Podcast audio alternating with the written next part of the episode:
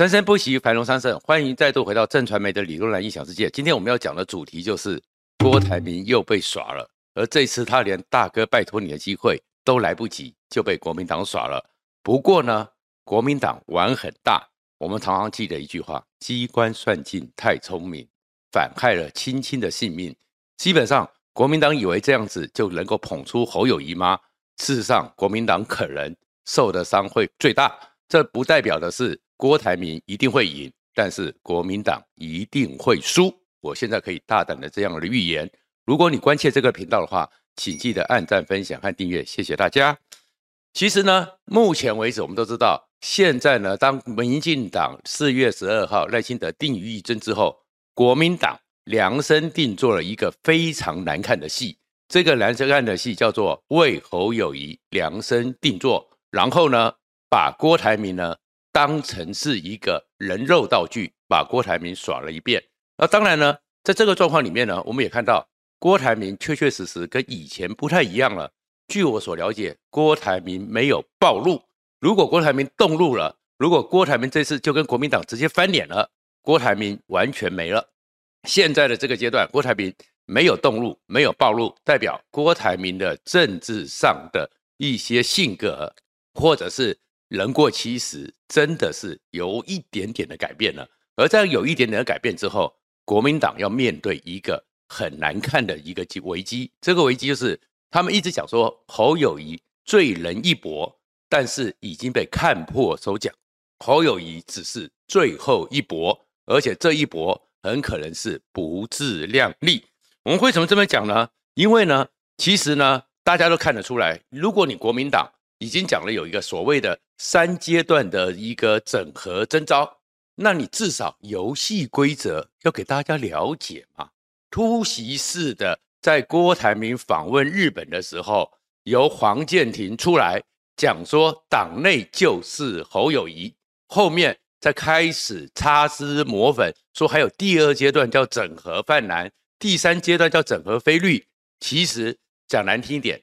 这个意思就是明确的告诉郭台铭，我已经整你了，你就必须和，不然你就是历史罪人。国民党吃了这一点，可是事实上呢，回去再看这一招玩的，难道你不觉得台湾的很多人，特别是泛蓝的选民，会看不懂你国民党玩到这么的恶劣？让一个侯友谊，你要靠这样一个恶劣的方式出场，出场的姿态这么难看。你觉得你以后在粉墨登场之后，你在台上会让人家觉得你是一个优雅的演员吗？其实这才是国民党所有算计里面最大的失误。怎么讲呢？基本上黄健庭呢，他的说法，什么国民党开始擦脂抹粉，说是什么三阶段，说是黄健庭最早的时候呢，是跟退休的易景霄这些公务人员两百多个自己人，所以讲了一个话，黄健庭拜托。你又当过了县长，当过了曾经是郭台铭的心仪的总统、副总统的候选人，也曾经是民进党心仪的监察委员、副院长。你是这么的初出江湖吗？你是这么的涉世未深吗？别骗人了，就是一场戏，就是要突袭郭台铭，而且是对郭台铭毫无情意。郭台铭确确实实在过去的时候，对国民党的姿态是傲慢了一点，可是人家也接受你的建议啦。也八九十度的鞠躬八秒钟啦，也愿意接受配合你们国民党的步调啊。如果一个人都这样子低头了，你还要这样子杀他？你觉得社社会上会不会觉得国民党做的太过分？当然了，你们那些国民党的政客们会心里暗爽，郭台铭被玩了，你们很厉害。可是国民党的自不量力就在于国民党根本不知道自己在台湾的版图里面很小很小，非常小。你自己国民党在玩嗨，但是你最后的国民党就会小到总统必败、立委必败、赖清德捡到便宜，这个是对台湾真的好吗？这才是我们要好好的去看这个议题。怎么讲呢？黄建庭不要这边鬼扯了，你不是初出江湖。如果说有一个游戏规则，除了你黄建庭讲出来之后，全台湾谁知道你国民党有所谓的三阶段，而这三阶段的时程。没人知道，你叫人上场打球，连什么时候比赛、怎么比赛，比比赛五分钟还是十分钟都不知道，由你说了算。你这个党跟共产党有什么不一样？还不是专断独裁？然后再过来呢？为什么在这个时机点要做这件事呢？因为这个东西很多人都认为这是刻意的要一锅拉侯，压抑郭台铭，拉起侯友宜。因为侯友宜一直在民调上，我们看到嘛，持续的下滑嘛，持续的让人家觉得不像样嘛，不像一个能够当总统的嘛，还需要补习嘛？连马英九都说你要补习。你这样一个情况之下，你侯友谊就是继续下滑。国民党虽然说你是最强的母鸡，可是你这只母鸡到底会不会下蛋？很多人都觉得开始持越来越用检视的眼光在看。然后这个情况之下，要拉侯友谊怎么办呢？狙击了郭台铭。你这个狙击郭台铭，当然就是刻意的创造一个声势。正常的话，当国民党暗示，几乎是明示，就是内定侯友谊。郭台铭只是将来会被被整合、被整合的对象。郭台铭是国民党重要的资产。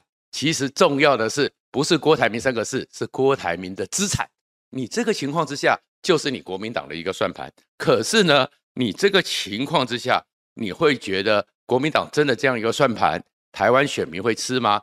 国民党在台湾的版图里面，各种的民调里面的支持度。其实国民党就是十八趴到二十七趴，二十七趴还是因为一一二六民进党大败之后的一个高点。你国民党就这么小的一块，你自己在里面玩的自嗨，你们自己以为说你们国民党这样子就可以吃定天下了吗？问题在于说，当你只剩下十八趴的时候，你在全台湾其他的七八十二趴怎么看？这是是一个什么样的党？国民党一直误以为说，确确实实。台湾社会除了深绿的，除了一些民进党的始终支持者，对于民进党是有抱怨的，是有不满的。但是国民党不要忘了，全台湾也有很强大的不屑国民党。而在这个一个不屑之下，你还玩了一个这么难看的一个假狼告告的游戏。你这个情况之下，你的十八趴之外，有多少人会觉得？你国民党应该给他一场教训，所以国民党玩郭台铭，并不是大家同情郭台铭，而是作为一个政党，你竟然手腕这么的低劣，手腕这么的玩弄，那谁能够信赖你？所以国民党和侯友谊这一次会去失去的是被信赖，你们的被信赖，你们的公信即将受到重大摧折。然后现在就看郭台铭了。如果郭台铭还是愿意相信他曾经口中说的最相信的黄健庭，还是相信国民党会有一个所谓的第二阶段的一个初选，就是把他和侯友宜放进来民调。首先要提醒郭台铭，以国民党做民调，我特别强调“做”这个字要加重音，以国民党做民调的能力，国民党的民调，郭台铭你在这个局面里面一定就是输给侯友谊。国民党这个莫名其妙，没有告诉你怎么是什么时候调查，哪些人调查，调查的样本是什么。反正国民党公布所做的民调，郭台铭一定是输给侯友谊，所以最后朱立伦就征召侯友谊，郭台铭你就被做掉了。然后呢，他们就抓着你的画饼，说你不能退党，你不能再继续参选，你的资产要交给国民党，吃定了郭郭台铭。可是国民党忘了是，你真的很小。你在这台湾这里面没什么人信赖，问题就在于面对这个总统大选，很多主流的媒体，很多主流的学术机构，而且不见得是可以被彻底操控的媒体，持续会做民调，而这些民调摊出来，如果跟你国民党的民调南辕北辙，那么国民党你就难看到底了。什么叫做南辕北辙了？明明你国民党做出来的民调。侯友谊大胜郭台铭，所以你们提名了侯友谊，完成你们的吃侯郭台铭、拱侯友谊这样的一个企图心。可是，如果各媒体的民调里面，郭台铭是赢的呢？郭台铭是超越的呢？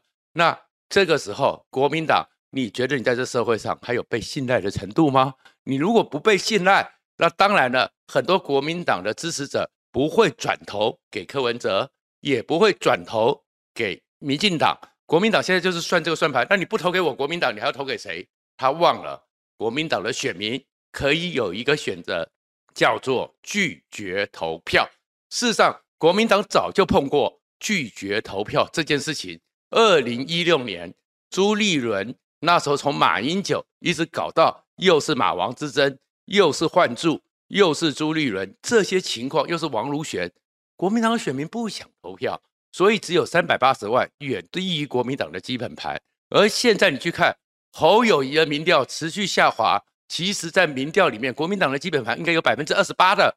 前一阵子侯友宜都没有了，很多蓝军、很多国民党军根本就看不起嘛。看不起之后，你还玩到这么难看，最后一搏，这个无所不用其七级阴谋诡计，你觉得这些蓝军会投票吗？不投票，国民党不是只有输了总统，连你以为那些立委，他们都因为选票不投而因此惨败。这个情况，二零一六年国民党惨败，立法委员惨败，而民进党在二零二二年二二的时候四合一选举，也是因为绿军不投票啊。如果绿军不投票，民进党就惨败。所以今天这个局面，国民党在盘算，我们玩了一次郭台铭，郭台铭这样一个低头，然后你这样子玩他，台湾不会同情郭台铭，不见得那么多人同情郭台铭。但是台湾有很多人觉得国民党应该被教训，而这个被教训不投票，整个朱立伦、侯友宜的算盘才是最大的一个羞辱。那至于郭台铭，有没有机会在这个情况里面翻身呢？当整个郭台铭被国民党这样用内定侯友谊，然后设定郭台铭是被整合对象这样的一个阴谋实际浮出台面之后，郭台铭有两条路可以选。第一条路跟上次一样，发表个声明愤怒，然后愤怒之后痛斥国民党，这很像大家预期的郭台铭的一向的性格，但是。郭台铭好像没有这样做，郭台铭忍住了，跟他上一次四月五号回到桃园机场，然后那样的一个开始比较低调，因为你会看到郭台铭现在已经知道，他不能只是永远是霸道总裁，大哥拜托你。郭台铭现在已经开始把心态回到了他刚刚起家的时候，还在做大家看不起眼的连接器的时候，在跟客户里面争取生意的。小弟，拜托你，这个差别可能就会产生国民党这场算盘里面没有算到自不量力之后的一个最大的反扑。什么意思呢？现在我刚刚讲了，国民党只有百分之十八，就算多一点，百分之二十。侯友谊的民调里面，我们上次的政传媒的民调里面也是一样很清楚嘛。国民党只有七十一支持，表态泛蓝的只有五成，那其他的人就是对侯友谊有意见嘛。然后对郭台铭当然也没那么好，但是呢，如果现在出了这个情况之下，郭台铭有两个票源是他可以去开发的。第一个票源叫做什么？同情票，就好像心肺大战一样。如果一般预期以那个费宏泰这样的资历、这样的分量、这样的地方上，大家想说是费宏泰会欺负了徐小新，就最后是很多人觉得是徐小新太恰牙牙，费宏泰被欺负了，所以。台湾选民本身就有一个同情被欺负人，所以现在这个时候阶段性的给郭台铭继续奋战一点能量，让郭台铭受到一点温暖。这样的民调如果直接的灌给郭台铭，郭台铭在国民党的民调会被做掉，但是在各媒体的民调，哎，搞不好还会开始继续上扬。然后另外有一群呢，叫做吃瓜群众。你国民党搞到这么难看，搞到这么难看的话，大家不想把这个戏继续的看下去吗？其实社会里面很多人对政治本来就不是像你们政治人物想的，就是那么的，好像就是你的痉挛。很多人是说看你们演戏能够演到什么程度。现在呢，你会看到的是，当郭台铭四月五号再次正式的说他会参与国民党的初选，这样的一个低姿态九十度的鞠躬之后。三份媒体网络民调都是有八，最高是八十对二十，或者是六十几对十几，四五倍的差距，认为要支持郭台铭。你问了这些年轻人、这些网民，这样他们是真的愿意，就是最后总统大选会投郭台铭吗？未必。可是大家呢，想看戏，想吃瓜。现在你国民党把郭台铭玩成这个样子，他们难道不会成为阶段性响应全民征召郭台铭吗？这个才是整个国民党要担心的。不要等到最后，目前说是五月二十到六月十八之间，或者是提前到五月二十，国民党摊出来说，根据国民党自己做的民调，侯友谊遥遥领先，国民党决定征召了侯友谊、郭台铭出局。然后郭台铭，你答应过你不能出走，你以为这个民调这样子郭台铭就会服吗？郭台铭就算服了，你以为选民不会拿出其他东西来对比，说你国民党真是个烂党？怎么讲呢？如果民调里面刚刚讲的其他各台的民调，郭台铭虽然可能目前的局势如果撒卡都之下都不会赢过赖清德，但是郭台铭在其他媒体民调各媒体出来的都是远胜于。整个侯友谊的时候，你国民党的公信力崩解，崩解之后，你硬要侯友谊，那你国民党立委也完了。你国民党会低头吗？那低头之后，人家也觉得你国民党是个笑话。郭台铭还是完了，侯友谊呢会更菜。那当然，另外一个情况是，那郭台铭在这个情势里面，他能够做什么呢？既然郭台铭其实他现在呢有些节奏是抓到了这一个很可以在。阶段性全民征召郭台铭里面有效应，郭台铭要更精细的在这里面会做，比如说他一直讲说他是一个这成功的 CEO，大家都知道，可是郭台铭的这种论述还不够，郭台铭现在姿态够低，身段够软，没有恰牙牙，没有咄咄逼人，然后被国民党欺负了，这是他目前可以取得同情票，还有一些吃瓜群众。策略性会表态支持他的一个原因，但是郭台铭其实还是有能力让很多人觉得说，哎，也许台湾真的需要个改变。所以郭台铭在出发日本之前发了个脸书，全民征召郭台铭，这个意向是出来了，但是还不够。你要把全民征召郭台铭跟选民未来有什么可以期待，要连接在一起。你说你只是一个非常成功的 CEO。我们一般的人民不觉得说 CEO 就一定跟我未来有所期待，可是郭台铭不要忘了，你在上次跟韩国瑜竞争的时候，有件事情，其实大家还是很多选民对你有期待，虽然有很多意见，可是公共意见本来就会有反复的讨论，所以如果你郭台铭开始有节奏的把你一些特长、你的这些正面的资源可以展现，让选民知道，哎，确实有改变。说不定这种看戏的吃瓜票，最后反而真的觉得，如果不让郭台铭出来，太可惜了。比如说，全民征召郭台铭，零到六岁国家养，这样子你出来一段话，你除了全民征召郭台铭这一个的目标和诉求出来了，后面要出来一个副标题，这个东西选民你们关切的事情，我郭台铭看到了。然后你有一些政策，而这些政策虽然有人会嘲讽，但是因为你是成功的企业家，很多人也觉得也许有机会往这个目标前进。再过来，你郭台铭现在去了美国，看到的是那些高科技的厂商，玉山科技学会；去了日本，是跟日本的晶和联，是跟日本的通产省。其实我们也知道，台湾的很多产业来自于日本的技术。可是我们也看到日本最近的很多报道，失落的十年、二十年、三十年，日本很多隐形冠军第二代不想接，但是他们有这个技术啊。